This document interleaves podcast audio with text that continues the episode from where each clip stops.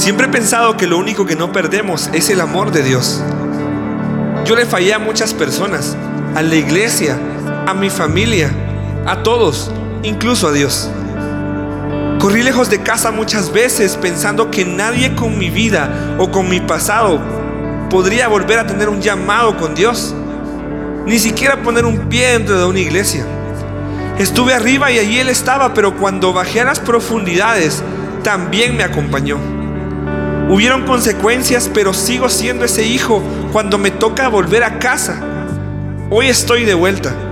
Y quiero ir por ti que me estás escuchando y decirte que tus dones no murieron, que sigues siendo digno y que puedes volver a casa, que nunca te gastaste todo el perdón y que sigues siendo un especial tesoro para Dios.